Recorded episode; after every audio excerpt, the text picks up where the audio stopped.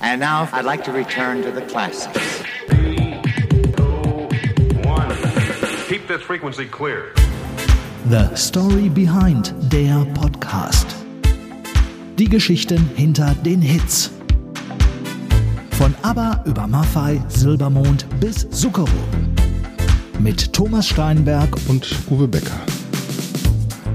Ja Mensch, da sind wir wieder. Hallo Uwe. Da sind wir wieder. Hallo Thomas, äh, schön dich wiederzusehen. Ja, nach Und längerer Zeit haben wir uns wieder Zeit. zusammengefunden. Ja, genau, ne? so ist Und es. wir müssen erstmal was loswerden, glaube ich. Ne? Ja, äh, auf jeden Fall. Ähm, möchtest du es sagen? Soll ich es erzählen? Ich glaube, wir sind beide stolz auf das, was wir da ähm, mit den stimmt. letzten beiden Beiträgen hingekriegt haben. Ähm, und ich glaube, es ist ein Dankeschön angebracht. Wir haben zwei Folgen gemacht unseres kleinen, gemütlichen Podcasts.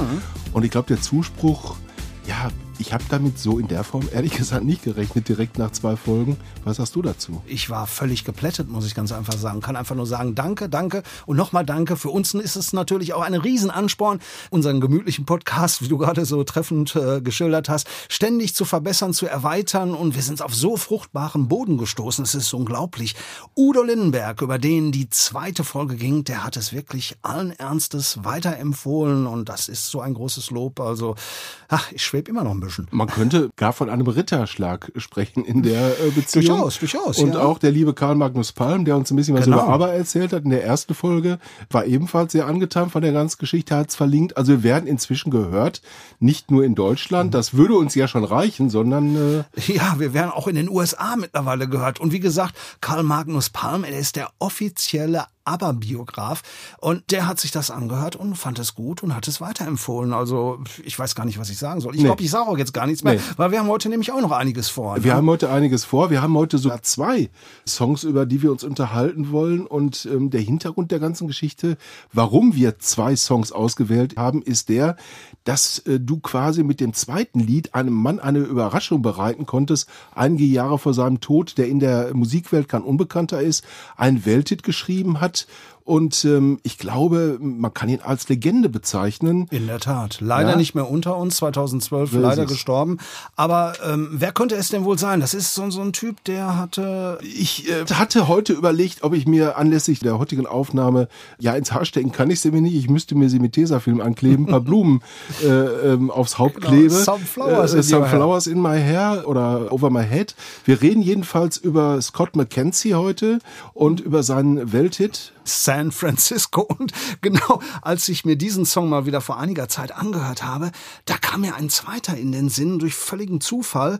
Und da, da gibt es eine wunderbare Textzeile, die, die darf ich niemandem vorenthalten. Und zwar wird dort gesungen bzw. gesagt, ich stehe auf Scott McKenzie, in San Francisco ist er zu finden. Ich will ihm gar nicht zu nahe treten, aber San Francisco hat seine Schwächen. Vielleicht ist dort sogar wirklich der Untergrund.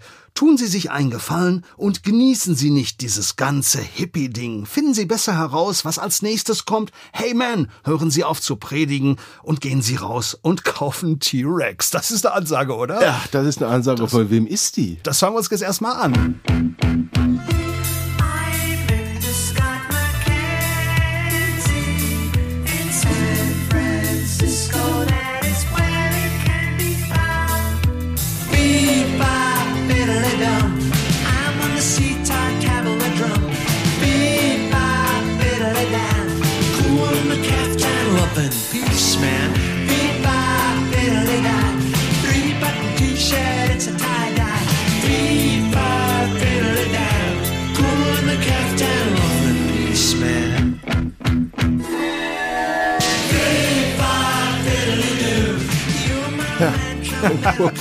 Cool and the Captain. Also auch einer meiner totalen Lieblingshits. Schon ein paar Tage davon, her, ne? ja, absolut, aber auch abgesehen davon, dass B.A. Robertson ein wirklich verrückter Typ, ähm, auch einer meiner äh, großen Idole in den 70er, ähm, Anfang 80er Jahre gewesen ist. Und äh, er sagt, äh, San Francisco hätte seine Schwächen. Ich finde, San Francisco hat überhaupt keine Schwächen. Und äh, ich denke mal, das siehst du ähnlich, oder? Das sehe ich auch ganz ehrlich, ohne jemals vor Ort gewesen zu sein. Das muss ich ganz einfach Ich sagen. sage Also nicht, ich habe den Untergrund nur von vielen Künstlern mit glänzenden Augen geschildert bekommen. Aber sollen wir jetzt einfach mal reinhören, wie es wirklich aus den Augen oder Wir können ja vielleicht noch eine Geschichte erzählen, dass das Ganze seinen Anfang nahm 1967. Viele äh, junge Menschen, ähm, also nicht nur junge, haben sich halt vom Osten in den Westen der USA äh, auf den Weg gemacht, in teilweise sehr merkwürdiger Bekleidung. Manchmal, ja, fehlte die auch ganz. Und, Aber die- die Blumen, die die waren im Blumen Haar. waren im Haar und ähm, das hat äh, Scott McKenzie zum Anlass genommen, diese echte Hymne zu schreiben. Und ja, jetzt ähm, soll er doch einfach mal selber ein bisschen was erzählen, oder? Richtig, hier ist Scott McKenzie, San Francisco. In the United States, in the spring of 1967, there was a huge movement of young people from the east to the west. Unzählige Menschen, zumeist Jüngere, pilgerten im Frühling des Jahres 1967 vom Osten Amerikas an die Westküste. Daran konnte sich Scott McKenzie Zeit seines Lebens bestens erinnern. It was much freer in the west for everything, just to live. Im Gegensatz zum konservativen Osten war das Leben im Westen der USA um einiges leichter und liberaler. Daher der Run auf die Küstenregion, speziell Kalifornien.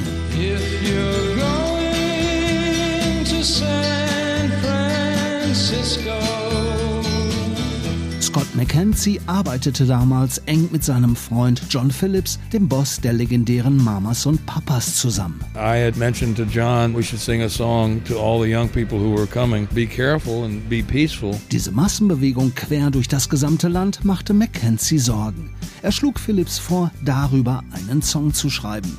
Sein Inhalt eine Erinnerung und zugleich Mahnung an alle Neuankömmlinge, in guter Absicht und vor allem friedfertig zu kommen, am besten mit Blumen in den Haaren, wie es auch im Untertitel von San Francisco heißt.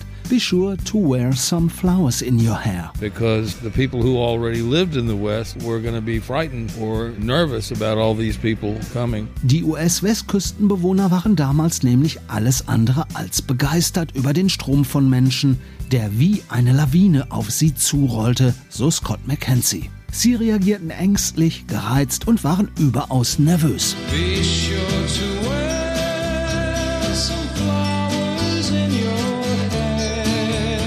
Dass San Francisco speziell für das berühmte Monterey Pop Festival 1967 in Kalifornien komponiert wurde, wies Scott McKenzie stets entschieden zurück. It happened at the same time. John was producing the Monterey Pop Festival, and that's when I noticed all this. So we recorded the song, and they did use it for Monterey, but it wasn't written for that purpose. Monterey fand zur gleichen Zeit statt, als Scott McKenzie die Idee zum Song hatte. Zufälligerweise war sein Kumpel John Phillips sogar auch noch der Co-Produzent von Monterey. San Francisco hatten beide kurz zuvor aufgenommen und der Song wurde natürlich auch für diese Veranstaltung genutzt. Doch San Francisco war eben nicht aus diesem Grund entstanden. Auch dass Komponist John Phillips ursprünglich höchstpersönlich sein Lied singen wollte, dementierte Mackenzie energisch. No, that was a joke he was making. No, I was always going to sing it. John started that just as a joke, you know. John Phillips hatte sich damals einen Scherz erlaubt, so Scott McKenzie. Dadurch sei dieses Gerücht aufgekommen. Es war von Anfang an klar, dass er der Sänger sein sollte.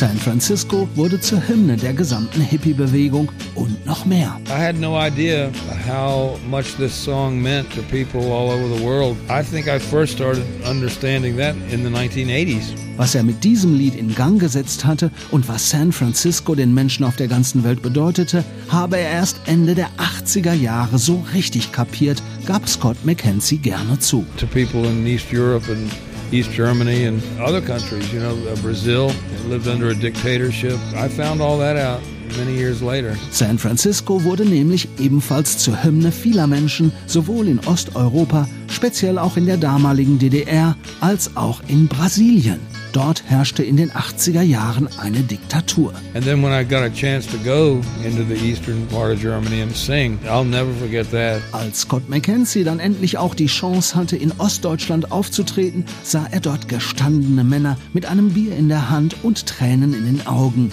Das ging ihm unter die Haut. All these guys with beers in their hands and got tears. That's really something. Freedom, you know, what freedom meant to them. I'll never forget that. Diese Menschen zeigten mir, was ihnen Freiheit bedeutete, so Scott McKenzie wörtlich.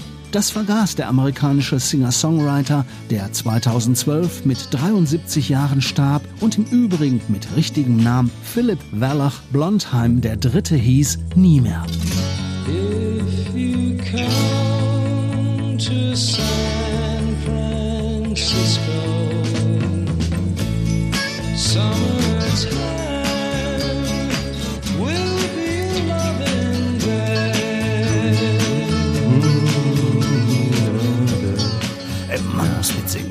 Absolut. Es ist, ähm, es ist und bleibt eine Hymne, die einem nicht mehr aus dem Kopf geht, wenn man sie einmal gehört Auch hat. Gänsehaut, ganz Ja, ehrlich, das, das- ist jetzt nicht gefaked. Nein, geht mir ähnlich. ähm, Und ich muss ganz ehrlich sagen, dieser Song mit dem etwas leierigen, äh, gemütlichen Anfang, äh, der haben hat mich wir's wieder, das tatsächlich, ja, da haben wir das Gemütliche wieder, hat mich tatsächlich auch durch mein Leben begleitet bislang und ich äh, könnte mir immer noch vorstellen, dass er auch dann gespielt würde, ähm, heutzutage, wenn es bei Demonstrationen, von denen wir ja gerade eine ganze Menge erleben, mal äh, wieder ähm, ähm, etwas heißer hergeht. So 30 Sekunden San Francisco. Das kühlt ab. Äh, Das würde die Gemüter vielleicht ein bisschen beruhigen. Im Übrigen bin ich, äh, um das noch eben zu sagen, Ja, äh, im Grunde schließt sich da ja auch ein Kreis gerade wieder, weil Udo, den wir in der letzten Sendung als Thema hatten, war ja auch sehr beeindruckt von dem, was er in Ostdeutschland erlebt hat. Äh, Genau, ähm, richtig. Und wäre ja schön, wenn die beiden sich vielleicht sogar mal getroffen hätten da. Ne? Vielleicht haben sie es ja sogar Ja, und wir wissen wir es gar nicht, nicht. Aber ja. nichtsdestotrotz, äh, du hast es gerade erwähnt, äh, die etwas abgekühlten Gemüter vielleicht bei Demonstrationen, bei irgendwelchen Konflikten etc. Es gibt auch eine ziemlich heiße Version oder es gibt mehrere Coverversionen auch von San Unendlich Francisco. viele, Ja, unendlich viele Coverversionen. aber es gibt eine ganz besondere. Eine besser als die andere, manche aber auch schlechter als alle anderen. Wir reden jetzt gar nicht über die Qualität dessen, Nein, was wir nein, jetzt hören. nicht. Wir hören einfach mal rein, was man aus San Francisco auch machen kann. Und äh, diese Band, äh, die heißt Me First and the Gimme Gimmes. okay. If you're going to San Francisco, be sure to wear some flowers in your hair. If you're going to San Francisco, Ja, von wegen Schrammel, Gänsehaut. Schrammel, Schrammel, Schrammel. Jetzt, So jetzt kann ist. Headbangen angesagt und you should wear some razor blades in your hair. Ja, äh, Rasierklingen im äh, Haar auf jeden Fall. Aber also, interessante gesagt, Version. Ich finde sie klasse. Ich finde sie auch nicht schlecht. Sie ist vielleicht nicht ganz das, was Scott McKenzie sich erhofft hat an Coverversion, aber egal, äh, was soll's. Und ähm, das Gute ist, Thomas, du hast gerade gesagt, Scott McKenzie hat uns leider in, inzwischen verlassen, aber du konntest ihm tatsächlich, du hast ihm ja gegenüber gesessen und vielleicht kannst du uns auch mal zwei, drei Sätze erzählen, wie dieser Mann auf dich gewirkt hat äh, der ja mit, dieser, mit diesem Song Weltgeschichte geschrieben haben und du konntest ihm tatsächlich auch noch etwas erzählen, was er bis dahin nicht wusste. Aber ähm, erzähl doch einfach mal, wie du ihn erlebt hast. Also ich habe ihn als sehr, wie der Song irgendwo auch ausdrückt, als sehr gütigen, als sehr weisen Mann empfunden. Es war im äh, November 2004, ist schon eine Weile her. Ähm, Er ist 2012 gestorben. Das war in Bremen bei einer Fernsehshow und da ging es um 50 Jahre Rock und da war er und viele, viele andere waren dort auch zu sehen und er hatte seine, seine inzwischen ergrauten weißen Haare zu einem Pferdeschwanz zusammengebunden. Wie gesagt, es war die Vorweihnachtszeit und ich dachte, naja, sitzt mir jetzt Santa gegenüber. Er hatte auch einen großen Rauschebart. Es passte also wunderbar und ich habe einfach die, die Atmosphäre und, und das Interview mit ihm genossen, weil er genauso sprach, wie er damals schon zu San Francisco Zeiten gesungen hat. Ja, er war interessiert und äh, freute sich einfach, dass er offensichtlich Zugewandt. jemand zugewandt, dass er jemanden gefunden hatte, äh, mit dem er sich wirklich auch über Musik unterhalten kann und nicht diese berühmte Frage, ach Gott, hättest du dir vielleicht mal gewünscht, noch ein zweites Mal so einen Song zu singen? Habe ich ihm nicht gestellt. Ich habe ihn einfach nur gefragt, wie das ist, so mit diesem übermäßigen Schatten auch zu leben und er hatte darauf eine ganz einfache Antwort. I don't really like to record. Songs aufzunehmen gefällt mir nicht besonders gut. Das war noch nie mein Ding. Ich trete lieber auf und singe für die Menschen. Ich bin sehr froh, dass ich einen so wunderbaren Hit hatte. Klar möchte ich gerne weitermachen, solange ich gesund bin, doch echte Pläne habe ich nicht. Aber es war ja tatsächlich nicht nur San Francisco, das Scott McKenzie, ich sage jetzt mal in Anführungsstrichen, zu verantworten hat, sondern da gibt's einen absoluten Ohrwurm. Ich glaube, wenn wir den anspielen, hat auch sofort jeder ähm, Bilder dazu im Kopf und äh, den Text dazu. Und das ist Coco. Ah,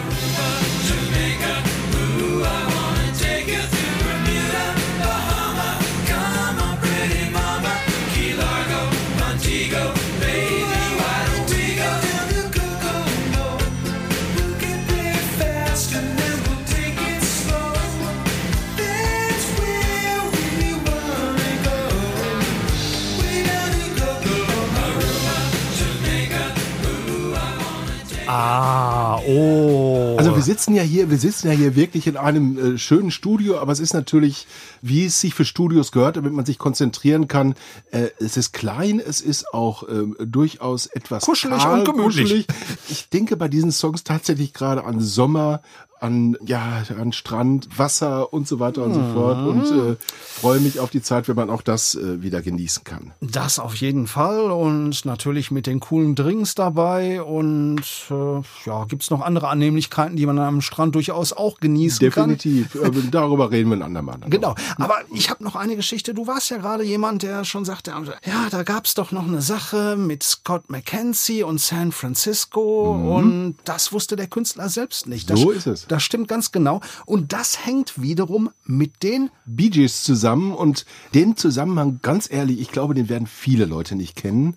Ich und kannte ihn vorher Du auch kanntest nicht. ihn vorher auch nicht und ähm, du hast ja die beiden ähm, Protagonisten, also Scott McKenzie und einen der Gibb-Brüder ähm, quasi in derselben Location äh, getroffen und äh, was dabei rausgekommen ist, finde ich höchst spannend, weil das Massachusetts und San Francisco in einer Beziehung zueinander stehen. Ich löse das jetzt nämlich einfach auf.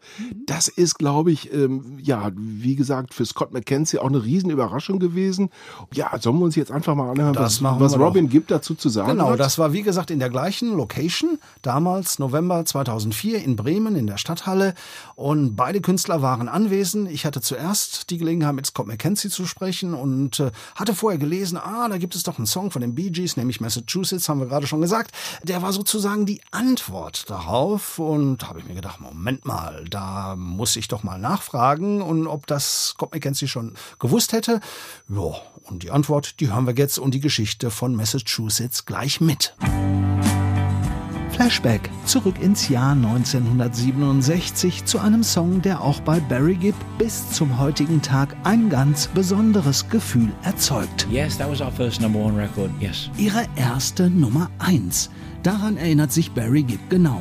Egal ob in England, Deutschland, Schweden, Kanada, ja sogar in Japan, Chile, Australien und Malaysia. Massachusetts von den Bee Gees führte 1967 in insgesamt 14 Ländern rund um den Globus die Charts an.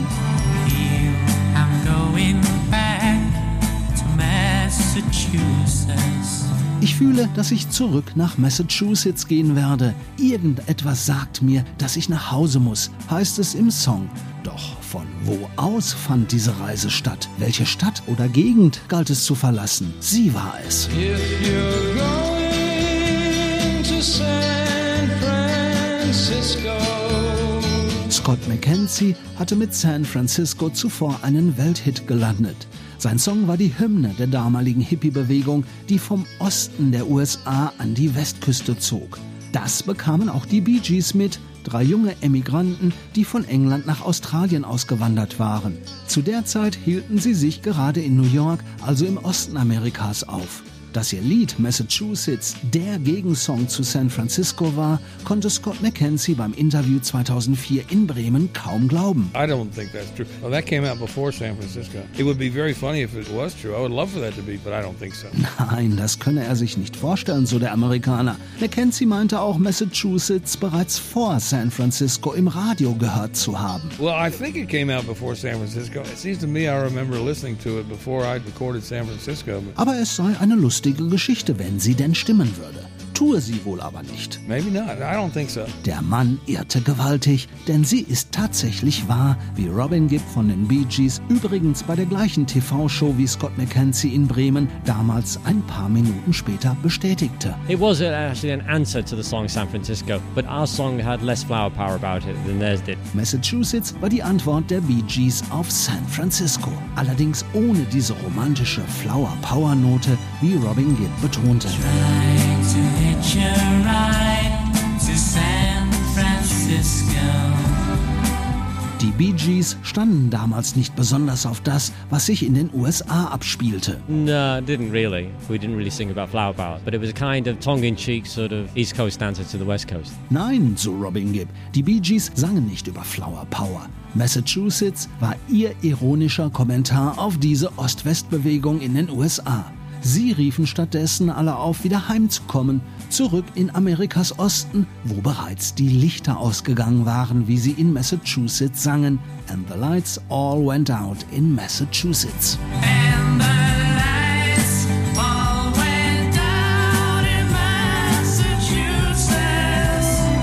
Massachusetts. Was written on a boat in New York Harbor, never having been to Massachusetts, and that's how we actually composed the song, on a boat by the Statue of Liberty. Geschrieben hatten die Bee Gees Massachusetts, als sie damals im New Yorker Hafen unweit der berühmten Freiheitsstatue lagen. Im US-Bundesstaat Massachusetts waren sie übrigens bis zu der Zeit noch nie gewesen. That's how we wrote it. We just wrote it because we just liked the title with all the S's in it. Sie mochten einfach den Namen Massachusetts mit seinen vielen S, so Gibbs lapidarer Kommentar.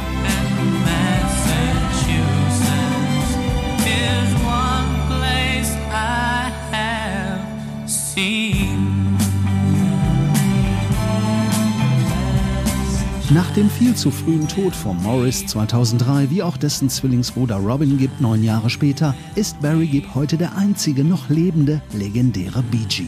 Barry erinnert sich gern an die Zeit von Massachusetts. Oh, yeah. I do indeed. Wonderful times. Hamburg and uh, Munich during the 60s. Mit ihrem Nummer 1 Hit im Gepäck gingen die Bee Gees 1968 beispielsweise auf ihre erste Deutschlandtour, unter anderem in Hamburg und München. The clothes was great fun and the flower power. Die Klamotten waren klasse. Überhaupt genoss Barry Gibb die Flower Power Ära im Gegensatz zu seinem Bruder Robin. Just how the sense of love and, and freedom and all of those elements that were around at that point in Germany and in England, of course. So it was great fun. Diese Atmosphäre von Liebe und Frieden, egal ob in Deutschland oder England. Barry Gibb hat die Zeit damals großen Spaß gemacht und da war er sicher nicht der Einzige. Und auch mit 75 interessiert sich Barry Gibb weiterhin, was draußen so läuft. Well, it's diverse, you know, and I think that's what it's about. It- it- Die heutige Szene ist unterschiedlich. Es geht doch auch um diese Vielfalt. Ich mag jede Art von Musik, sogar ein paar Rap-Songs. Unterm Strich gehen mir aber Melodien über alles und gute Texte. Good lyric constructions.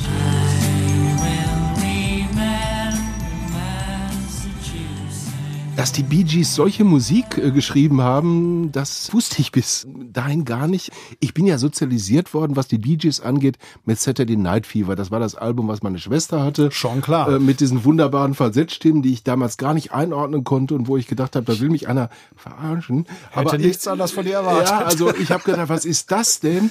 Und äh, später kam ich dann halt dann ähm, in Berührung mit diesen Songs wie Massachusetts oder New York Mining Disaster. Ja, auch einer meiner absoluten Favoriten. Ein, ein, ein Riesending. Have you seen my wife, Mr. Jones? Do you know what it's like on the outside? Don't go talking too loud, you'll cause a landslide, Mr. Jones. Die Bee Gees, die haben ja tatsächlich schon äh, 1958 angefangen, Musik zu machen.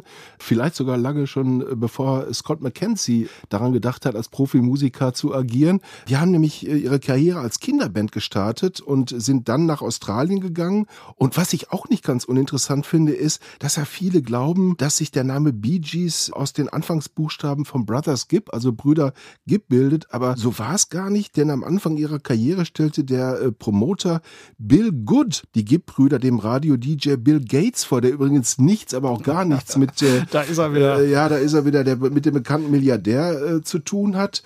Und der benannte dann die Bee Gees nach seinen eigenen und den Initialen von Good. So jedenfalls äh, will es die Geschichte. Interessante Geschichte und äh, wie gesagt, die Bee Gees, sie haben eine Weltkarriere hingelegt, die weit, weit, weit, weit, weit, weit vor Saturday Night Fever begonnen hatte. New York Mining Disaster war ein schöner Song. Ach, es gibt noch so viele. Spicks and Specks damals in Australien, das war deren erster Hit, so Mitte der 60er Jahre. Dann sind sie auch wieder zurück nach England, haben dort ein paar Hits abgeliefert, unter anderem natürlich diesen Nummer 1 Hit, auch in Deutschland, Massachusetts. Und danach ging es dann in die USA und dann begann die Geschichte mit Saturday Night Fever und so weiter und so fort. Im Grunde war Saturday Night Fever der Start zu einer zweiten Riesenkarriere, weil sie sich ja im Grunde mit dieser Geschichte völlig neu erfunden haben, mit diesem Falsettgesang, mit diesem Wagnis, äh, das als Soundtrack zu einem Film äh, zu nehmen. Und das war mega erfolgreich, äh, zur Überraschung vieler. Der Film übrigens natürlich auch. Und wie gesagt, meine Schwester stand damals total drauf, ich weniger. Ich bin froh, dass ich dann später noch mit Massachusetts und Ähnlichem in Berührung gekommen bin. Also ich muss ganz ehrlich sagen, ich fand das damals ganz interessant. Aber noch interessanter fand ich das, was danach kam, Tragedy. Ja. Das, das jagt mir auch immer noch einen Schauer den Rücken rüber. Aber die Story gibt's jetzt nicht auch noch. Nein, die gibt's nicht auch noch. Aber wenn ich Tragedy höre, dann muss ich heute tatsächlich manchmal, oder wenn ich The Weeknd höre, der ja heute unglaublich populär ist, muss ich tatsächlich manchmal ein bisschen an die Bee Gees denken. Auf jeden äh, Fall. Und an das, was die da was gemacht haben. Und ich kann mir gut vorstellen, dass The Weeknd auch oft Bee Gees gehört hat, bevor er seine Hits geschrieben hat. Aber da ist er sicherlich nicht der Einzige. Und es gibt so viele wunderbare Geschichten, auch von den Bee Gees. Und die kann man übrigens auch nachlesen. Es gibt mittlerweile jetzt kleine Hörerinformationen. Gibt äh, mittlerweile sieben Folgen der Story Behind the Song. Und da gibt es unter anderem Bee Gees Songs. Da gibt es aber auch Scott McKenzie. Alles, was man wissen möchte. Und zwar erzählt von den Originalkünstlern. Und äh, Ich glaube, wo wir dabei sind, ein bisschen Werbung in eigener Sache zu machen, kann ich auch noch etwas ergänzen zu unserem letzten Podcast. Bei äh, Udo Lindenberg habe ich äh, erwähnt, dass es eine Homepage gibt Ja. äh, zu unserem kleinen gemütlichen Podcast hier. Und da hat der eine oder andere dann mal nachgefragt, ja, wo finde ich die denn? www.storybehindpodcast.de. Da gibt's auch eine Verlinkung auf deine Bücher. Und äh, da gibt es ein paar Hintergrundfotos und Geschichten. Und wer uns ein bisschen näher kennenlernen will, kann das auf dieser Homepage auch tun. Denn wir haben auch ein kleines Making-of gemacht, damit man vielleicht mal schauen kann, in welcher Atmosphäre wir hier sitzen und uns einen erzählen und in welcher Atmosphäre wir beide beschlossen haben, das ganze Ding hier überhaupt zu rocken. Und ich glaube, das macht sogar ein bisschen Spaß. Das macht großen Spaß. Apropos Rocken, apropos cool. Ich glaube für die nächste Folge und äh, ja, da haben wir uns was Besonderes überlegt und da greife ich mal einfach vorweg. Dieser Mann ist wirklich cool. Hallo Leute, hier ist euer Frankie, auch genannt das Urgestein. Ich bin der Urengel von Frankenstein und ich bitte um Diskretion. Ich bin der Nick Nack Man. Warum? Es gibt nur eine Antwort, Freunde. Hier kommt Kurt. Alles Gute zum Geburtstag. Frank Zander. Na, Uwe, ist das was? Abs absolut. Und wer sich jetzt wundert, wie wir von Scott McKenzie und den Bee Gees auf Frank Zander kommen, dem sei gesagt, wir machen das hier so, wie wir gerade Lust haben. Ja, und dazu haben wir, glaub ich, eine und Menge dazu Lust. haben wir eine Menge Lust gehabt, denn der Gute hat, äh, glaube ich, in meinem Leben und vielleicht auch in deinem Leben Ah, eine sowas von. Der gewisse Rolle. Urenkel von Frankenstein Das war ein Urknall damals. Absolut, das waren meine ersten Erfahrungen mit Comedy und Musik und ja, Osusi, auf dem Index meiner Eltern stand es zumindest, so viel kann ich sagen. Mit Sicherheit. Ich trinke auf deinem Wohl, Marie. Ja, fanden meine Eltern damals auch nicht ganz so auch prickelnd. nicht richtig cool. Und deswegen, wir machen es, wie wir lustig sind und wir hatten jetzt einfach mal Bock auf Franz Zander. Aber das, wir haben auch einen Grund. und das, wir haben auch einen wirklich guten Grund, denn du hast ihn tatsächlich auch getroffen, gerade kürzlich wieder. Gerade, gerade eben, Frank Zander wird in wenigen Tagen 80 Jahre alt. Das darf man gar nicht lauter erwähnen, weil äh, wenn man dem Mann gegenüber sitzt, da sagt man alles, aber nee. Also äh, 70, okay, unter Umständen äh, eher auf die 60, 50. Der Mann ist so agil, der ist so fit. Und ich hatte die wirklich sehr, sehr schöne Gelegenheit, ihn zu Hause sogar interviewen zu dürfen. Und ja, welche Story sollen wir denn eigentlich machen nächstes Mal? Sollen wir schon verraten oder? Verrat es doch einfach, komm. Also, was machen wir? Kurt? Kurt, natürlich. Das wollte ich hören. Hier kommt Kurt. Ja, hier bin ich. natürlich. Hier kommt Hier Kurt. ist er. Hier ist Ihr er. wollt Und ihn, ihr kriegt Wir, ihn. wollten, ihn. wir hätten so vieles machen können über Frank Zander, aber hier kommt Kurt. Ist, glaube ich, das, was äh, über Generationen hinweg sich auch noch halten wird und auf jeder Ü30-Party mit Sicherheit äh, gespielt werden wird, auch in den nächsten Jahrzehnten.